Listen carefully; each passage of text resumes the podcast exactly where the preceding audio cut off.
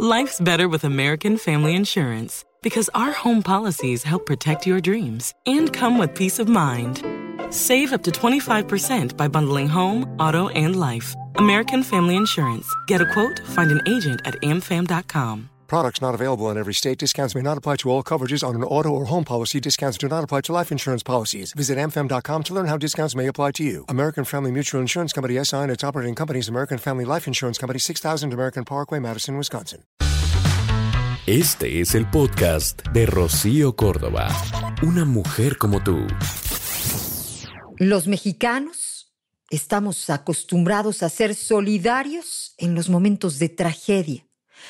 Tras escuchar el estruendo del derrumbe de los dos vagones de la línea 12 del metro, y antes de que llegaran los cuerpos de rescate y se escucharan las sirenas de las ambulancias, Cristian Arroyo estaba corriendo hacia los trenes en medio de cables colgando, aún con alta tensión, entre los fierros retorcidos. Una de las primeras voces que pudieron escuchar quienes quedaron atrapados en el interior y pedían auxilio fue la suya. Aguanten, resistan tantito, vamos a buscar con qué sacarte, le dijo a una mujer que quedó atrapada bajo los escombros de la trave que colapsó. Desde el gran terremoto de septiembre de 1985, a los mexicanos nos une un espíritu de solidaridad que sale a relucir en las situaciones de emergencia. El recuerdo de la tragedia está fresco en la memoria de los capitalinos. Los terremotos que sacudieron la Ciudad de México en el año 2017 dieron una dura lección de ayuda a los habitantes de la metrópolis, que aprendieron a levantar el puño para pedir silencio, a buscar sobrevivientes entre los escombros o a buscar herramientas que ayuden a rescatar a las víctimas. Esta vez también los vecinos, que llevaban meses denunciando el mal estado de la línea del metro, no dudaron en saltar a ayudar en lo que podían cuando se enteraron de lo que había pasado. Se trata de poner un granito de arena para ayudar en lo que se pueda, decía Hernández. Esa misma noche, en grupos de redes sociales, vecinos de Tláhuac y Tezonoco no dudaron en ofrecer transporte, medicinas y un poco de café y comida para quienes se encontraban en la zona cero. Tampoco dudaron en ayudar a Miguel, un joven que vivía bajo el puente que colapsó y se dio a conocer debido al testimonio que compartió sobre lo ocurrido. Yo vivo en condición de calle. Siempre me quedo aquí debajo del puente de los olivos o Tezonco. Pero ayer, 3 de mayo, Venía de vender mis botellas en la polvorilla. Eran más o menos las diez de la noche cuando se escuchó como si tronara un fierro. Se cimbró la banqueta en donde estábamos acostados, pero se cimbró bien feo, tronó y se movió. Nosotros salimos corriendo, ni siquiera jalamos nuestras cobijas. De repente íbamos corriendo y nos caímos porque se vino el cimbradero grande. Se vio cómo se vino el metro hacia abajo en dos. Se hundió. Una desesperación de gente horrible. No le deseo a nadie que lo vea. Y fue el empresario Simón Levy quien informó con un mensaje en su cuenta de Twitter que ofrecía ocho mil pesos a la persona que le ayudara a encontrarlo para poder ofrecerle ayuda. Pasaron algunas horas hasta que el usuario Jaime Ortega dio noticias del joven tabasqueño. En la misma red, el ciudadano publicó una fotografía en la que ambos aparecían. Además, decidió donar a Miguel la recompensa ofrecida por Simón Levy. Simón Levy, aquí estamos con Miguel. El dinero que ofreciste se lo quiero donar a él. Miguel pasa a diario frente a mi trabajo con su bolsa donde va juntando PET. Ojalá puedas también ayudarlo. Por su parte, el empresario de 31 años, agradeció el gesto de solidaridad y solicitó los datos de Ortega. Este es solo un ejemplo de cómo los mexicanos nos enfrentamos a nuestro día a día en la desigualdad. La corrupción, la injusticia se hacen presentes y lo enfrentamos como como solo nosotros sabemos, dando paso a la solidaridad a la resiliencia de enfrentar los escenarios más adversos que vivimos día a día en nuestro país.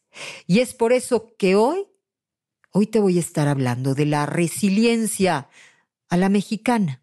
En nuestra historia reciente vamos, hemos tenido que enfrentar muchos fenómenos, desastres naturales provocados por terremotos, huracanes, vamos, otros de índole económica, pero hay, hay constantemente impactos profundos, hay dolor que se siente, algunos de estos, vamos, dejan huellas profundas en nuestra memoria colectiva y bueno, pues se quedan a manera de lección. Em, por eso es que creo que hemos aprendido a ser resilientes.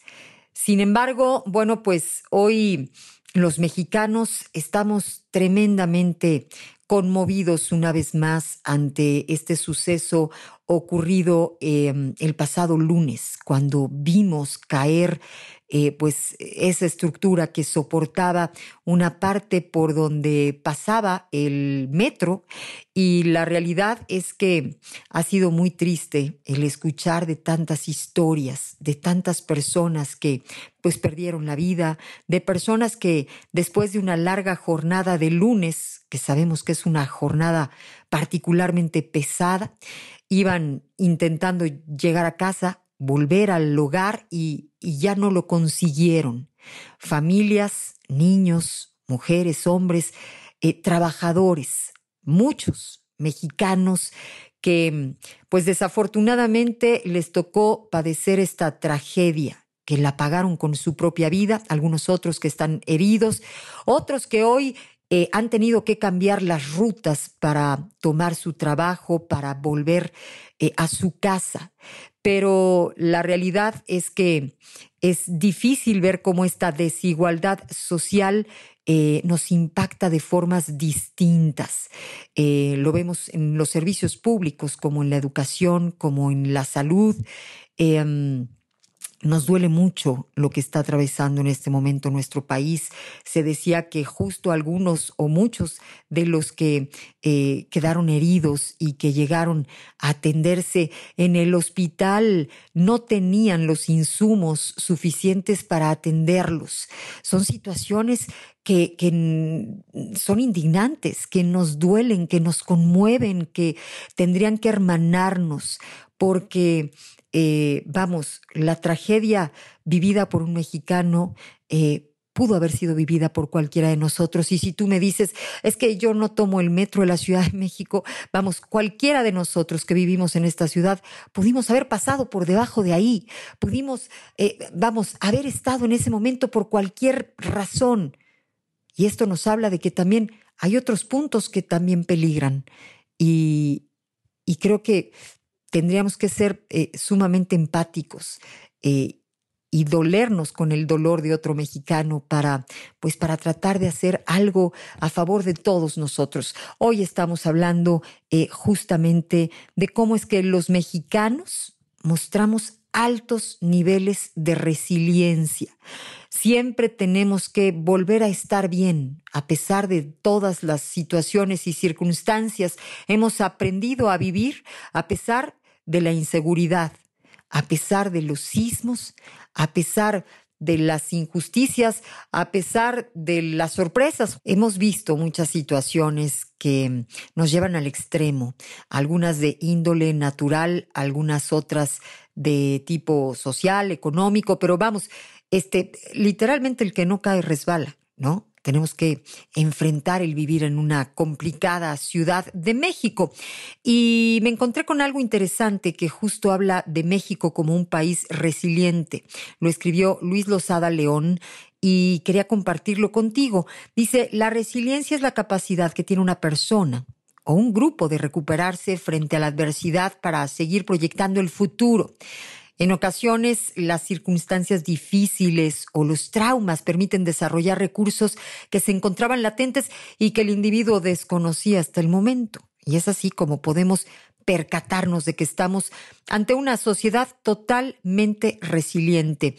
Y ya lo decía Einstein, la crisis es la mejor bendición que puede sucederle a personas y a países, porque de la crisis es que se dan los progresos. Quien atribuye a la crisis sus fracasos y penurias, violenta su propio talento y respeta más a los problemas que a las soluciones. Esta es una frase pues muy típica eh, de Einstein o muy famosa porque es un, es un mensaje grandioso el que se da a través de estas palabras. Y sí, nuestro país y nuestra ciudad cíclicamente transita en la crisis. Y bueno, eh, digamos que a veces tenemos que reflexionar acerca de lo sucedido, de los cambios vividos, este, descubrir pensamientos, emociones, aptitudes que nos ayuden a enfrentar las situaciones y a crecer. ¿no? Eh, se trata de una respuesta ante pues lo que estamos viviendo, ante lo que tenemos que enfrentar. Y justamente eh, en esta ocasión, bueno, pues estamos hablando de las muchísimas personas que hoy están teniendo que ser resilientes, que ante esta tragedia ocurrida el pasado lunes, igual tienen que tomar a sus hijos y subirlos al metro, ¿no? Irse a trabajar eh, pues en ese eh, vehículo enorme, la limusina naranja que conocemos que transporta, pues hay nomás un aproximado de 5 millones de mexicanos todos los días. Imagínate ver caer un pedazo, ¿no? De este vehículo, de este transporte, eh, de un momento a otro y pensar que es la única forma más económica que tienes para volver a llegar al lugar que te permite el sustento de tu familia. O sea, no está fácil, no está padre, ¿no? Sabemos que hay diferentes puntos que evidentemente, eh, vamos, están también resentidos, ¿no? Porque pues ya vimos que el lugar que se tronó, ¿no? Estaba resentido, se había Em, avisado que habían anomalías, que habían situaciones que tenían que, eh, vamos, atenderse y no lo hicieron. Y de la misma forma sabemos que hay otros puntos en, en este medio de transporte, repito, tan necesario para que podamos llegar y volver a casa, hacer y deshacer nuestras actividades, nuestras este, pues diferentes responsabilidades y necesidades, ¿no? Así que, bueno, pues hoy estamos hablando justamente de, pues de esta nuestra ciudad, ¿no? Que sí, lo sabemos muy bien, es una ciudad que pues tiene que enfrentar diferentes fenómenos, no solo de este tipo, sino desastres naturales, este, algunas otras cosas que nos vuelven esta ciudad eh, y esta sociedad resiliente. Tenemos una eh, ciudad, pues, digamos que muy valiente, ¿no? Muy fuerte, muy, digamos que muy aprendida de la necesidad, ¿no? Hay un portal que se llama psico.mx que hizo un, un, estudio interesante que muestra que nosotros, los mexicanos, tenemos altos niveles de resiliencia. Se hizo un test justo para saber qué tan resilientes somos en las situaciones de la vida cotidiana.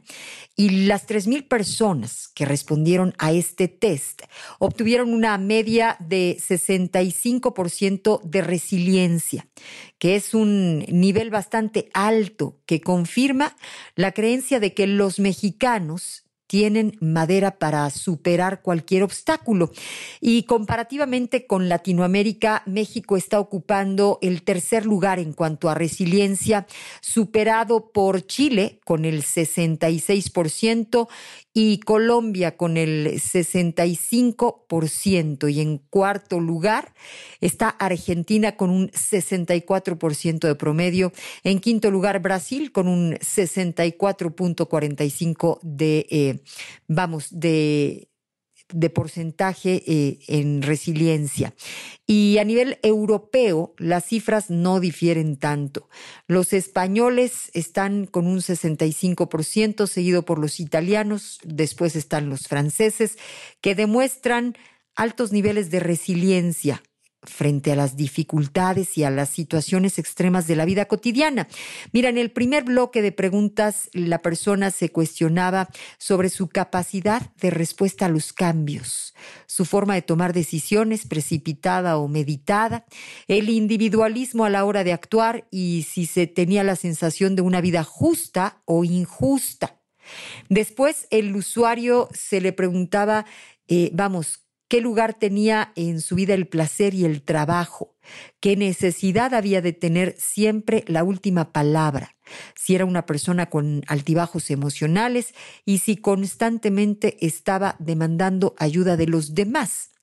Este examen también abordábamos la sensación de la pérdida de la esperanza, la necesidad de hacer lo justo para que el trabajo salga adelante, la capacidad de escuchar consejos, la obligación de llamar la atención de otros, la rapidez en la toma de decisiones, la actitud de ver dificultades por todos lados, la urgencia de terminar los proyectos a pesar de los obstáculos.